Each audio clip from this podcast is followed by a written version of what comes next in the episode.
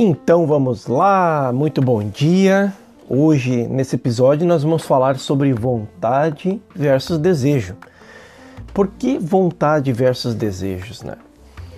Tudo, toda relação de fazer algo na vida está muito ligado a, a desejos, né? Desejos de, de ter as coisas, a gente cria um cenário, nós criamos um cenário e esse cenário te leva a ter um desejo de ter algo, um desejo de ter um resultado X, vendas, por exemplo, um desejo, um desejo de ter resultado X em uma conquista, um desejo de obter coisas materiais, dinheiro, diversas coisas relacionadas a uma imagem que criamos para ter algo pessoas, né? Tudo isso. E a vontade, ela ela de contrapartida, ela não, ela não aparentemente parece ser igual ao desejo, mas não é. A vontade, ela está no processo de fazer algo através de ação, energia e movimento. Então a força de vontade, ela é igual à determinação. A força de vontade ela é maior do que o próprio desejo. Aí tem algumas pessoas que podem dizer assim: não, mas então se eu tenho um desejo, eu tenho que ter força de vontade para conquistar o desejo. E, e, e de certa forma não está errado essa forma de, de raciocinar essa questão da, da vontade e do desejo. Mas a questão é, o quanto que eu coloco de empenho e de força para enfrentar as minhas adversidades todos os dias, colocando a força de vontade em primeiro lugar. Porque na maioria das vezes nós vamos sempre arrumar aí um, uma desculpa aqui, uma reclamaçãozinha ali, um, uma fofoquinha aqui, para que eu possa justificar o não fazer, o justificar o não enfrentar as adversidades do dia.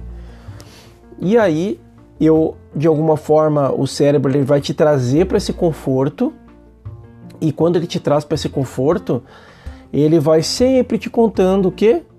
Algumas histórias, vai te contando algumas coisas na tua mente para que tu não saia da onde tu está, para que tu não te movimente para o processo do novo na, na vida. E o novo na vida não é de uma forma somente específica, mas para tudo que a gente for enfrentar, né? E aí tem uma coisa muito interessante que quando a paixão, a paixão é um tipo de força, por exemplo, né? Mas é, se a gente for analisar, é, é muito emocionante saber que não tem consistência. Se a gente for analisar, já o amor ele é consistente, ele vai além, porque ele tem uma força de vontade, porque respeita um processo, porque sabe que dentro de um, uma relação entre duas pessoas vai ter as adversidades, vai, com, vai ter os problemas a serem enfrentados. E o fato de existir isso é muito interessante porque nós não temos que nos punir pelos nossos erros, é pelo contrário. Nós temos que usar a força de vontade para fazer com que o, algo seja realizado no processo, enfrentando as, as adversidades. E a força de vontade, ela é meio que lúcida, porque ela sabe que está sempre determinada a enfrentar essas adversidades para saber que lá na frente ela vai encontrar um, um resultado especificado. Esse resultado não quer dizer que vai ser é, algo é, somente voltado a, a, uma vida profissional, por exemplo, mas é um resultado focado em qualquer área da, da vida, né? E não importa o que você faça, o que importa é, é o como você vai fazer. E a nossa cultura está muito estabelecida na força de colocar é, o menor esforço para fazer as coisas. E quando eu coloco o menor esforço para fazer as coisas, eu quero sempre o resultado imediatista. Exemplo: fazer o mínimo que eu posso fazer hoje para ganhar o máximo. Isso é colocar menos força para esperar algo grandioso, quando na verdade é o contrário. Muitas vezes a força, ela é, na sua maioria das vezes, ela é o combustível para que eu possa enfrentar o processo respeitando é, os erros, porque os erros vão fazer parte dessa caminhada. E a decisão é nada mais é do que a perseverança e a consistência em fazer sempre sem pressa. Porém, lembramos sempre que existe um porquê fazemos. Quando eu entendo que existe um porquê fazemos, eu entendo que existe um propósito maior. Então, se o propósito maior é eu enfrentar aí os meus medos, as dúvidas e a ansiedade, porque lá na frente eu tenho um objetivo a ser alcançado, eu entendo que todo ideal, todo ideal é, humano nunca pode ser colocado em dúvida. E eu acredito que todo ritmo que ele coloca em tudo que faz, ele traz de uma certa forma uma consistência no plano mental. E esta é a grande certeza do plano do, do todo na tua vida. E esse todo, ele está sempre pronto para emergir de dentro de você para que você possa fazer o que veio fazer aqui.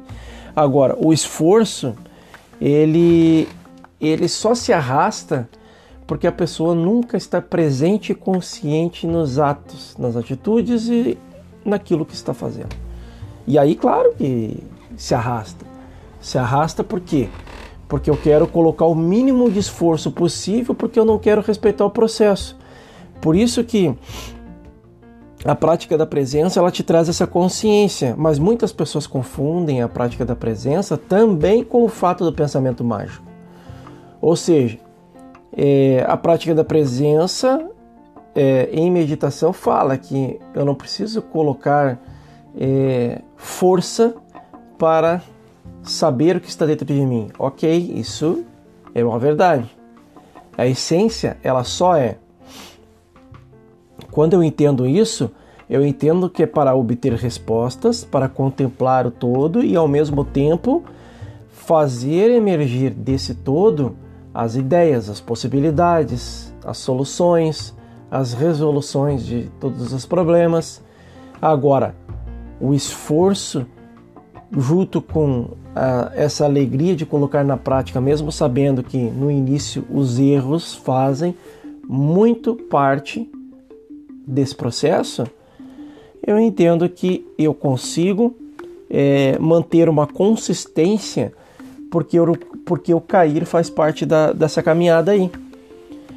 E, e todas essas motivações emocionais é o que faz de alguma forma com que a nossa mente seja atraída é, de alguma forma de uma mente que esteja junto com a gente nesse processo. Por isso que pessoas se conectam. Por isso que pessoas, quando você tem uma caminhada, quando você tem um processo, quando você busca algo novo, é, automaticamente surgem pessoas que vão fazer parte da sua caminhada também. Agora, entenda, o nosso corpo ele sempre gosta da lei do menor esforço. A vontade superior é sempre é, ela sempre quer se opor à mente humana, que de alguma forma está sempre acima dos interesses do ego.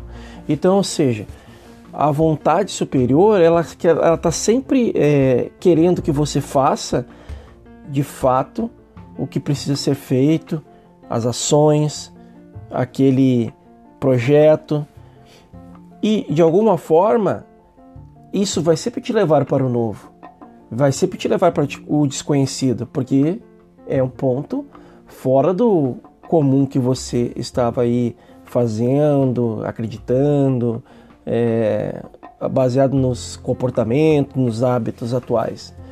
Só que o ego ele quer sempre fugir né, dos interesses da, dessa, desse campo superior.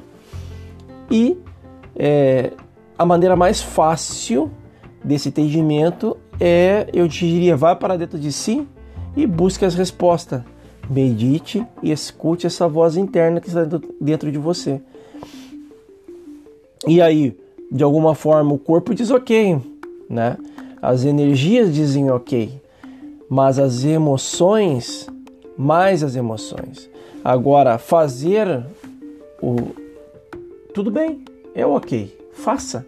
Agora, o conhecimento também ele só vai florescer se eu entender que ele somente no intelecto, como informação, não vai me levar a lugar nenhum.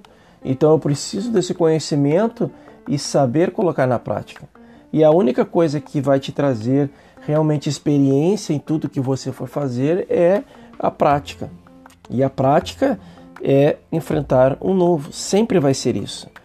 Então a força é, ela faz com que tu de alguma forma se movimente, mas o fato principal disso é você entender que você precisa acreditar em si mesmo e na humanidade, porque você faz parte desse conjunto, você não está separado.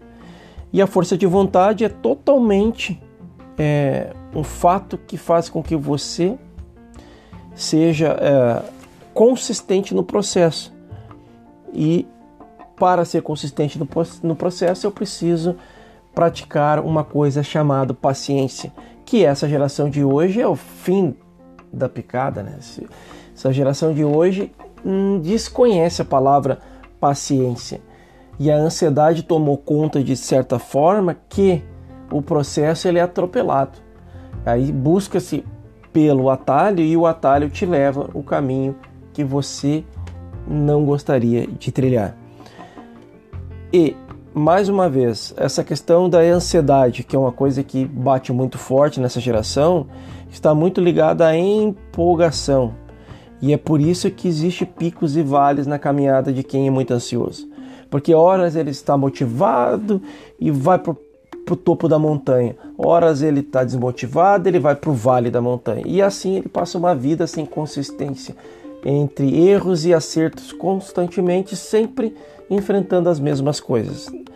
Então, muito cuidado com essa questão do entusiasmo. O entusiasmo ele é bom, mas ele deve ser consciente.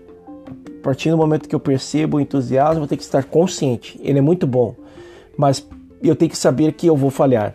E a falha faz parte do processo justamente para eu me tornar consistente. E o entusiasmo de um homem ele também é capaz né, de manter toda a sua vida, por toda a sua vida, se ele né, entender que o todo está no comando e que ele só faz parte do processo. Quando eu entendo isso, eu me permito a entender que as respostas elas vão vir sempre de dentro de mim. As respostas vão surgir sempre para um propósito. E aí eu coloco frente, na frente de todos os meus interesses pessoais a mensagem de fazer algo, fazer algo que seja sempre para que eu gere valor na vida das demais pessoas. Então ninguém muda do nada, é, ninguém muda por empolgação. Então o que faz o ser mudar constantemente é saber que ele vai cair e levantar quantas vezes forem necessárias para que a consistência seja estabelecida. A consistência é eu é, cair um, 3, 4, 5 vezes, mas cada vez que eu levantar, eu me tornar é, fazer diferente para ter outras experiências. E no decorrer desses cair, eu vou obtendo os pequenos resu resultados positivos também, para cada vez que eu levantar. E na soma desses pequenos resultados positivos, vão me dando um resultado maior lá no fim da jornada. Isso se chama consistência. Consistência é, muitas vezes é confundida pela o simples fato de ah, para eu me tornar consistente eu tenho que ganhar todos os dias. Para eu me tornar consistente eu tenho que ter uh, bons pensamentos, sentimentos, resultados todos os dias. Não. Para eu me tornar consistente, é quantas vezes eu me permito levantar quando os dias não são bons para eu preparar sempre uma jornada nova, fazendo diferente para obter resultados diferentes, aplicando na prática, não como fundo de pensamento mágico. E por isso que eu digo que pensamento não tem poder nenhum. Eu fecho esse episódio de hoje te dizendo que pensamento não tem poder nenhum. O único poder que tem é o poder do todo. Teu pensamento ele é apenas a faísca que faz acender essa combustão maior. A, a primeira parte que a gente precisa entender é que o pensamento é como se fosse uma antena. Você precisa se conectar com o todo, entrar nessa estação, recebe as informações, assimila essas informações através da sua anteninha. Essa anteninha ela vai fazer o quê? Ela vai elaborar tudo aquilo ali e vai testar na prática. Quando eu coloco na prática, eu começo sim a colocar, eu começo assim a colocar movimento, energia e movimento para que as coisas aconteçam. Agora, conhecimento de fundo de informação intelectual não adianta nada. Por isso que nós estamos cheios aí de pessoas que, que estudam, estudam, estudam e não chegam a lugar nenhum, nem no comando da sua própria vida. Imagina só é, se ela for fazer se ela fosse fazer algo grandioso baseado somente em informação. Se eu não testar tudo aquilo que eu aprendo, tudo aquilo que eu, eu escuto, eu ouço, eu leio, eu não aplicar na prática, vai ficar só como efeito de informação. Agora, que, que você estude o suficiente para fazer o que precisa ser feito aplicando na prática. Esta é a mensagem de hoje eu encerro esse podcast falando sobre, sim, a vontade de fazer as coisas respeitando o processo versus a imaginação, ou seja, versus os desejos que fazem com que a gente crie um cenário e esse cenário fica somente de fundo mental, ok? E eu te espero aí no nosso próximo episódio. Até lá!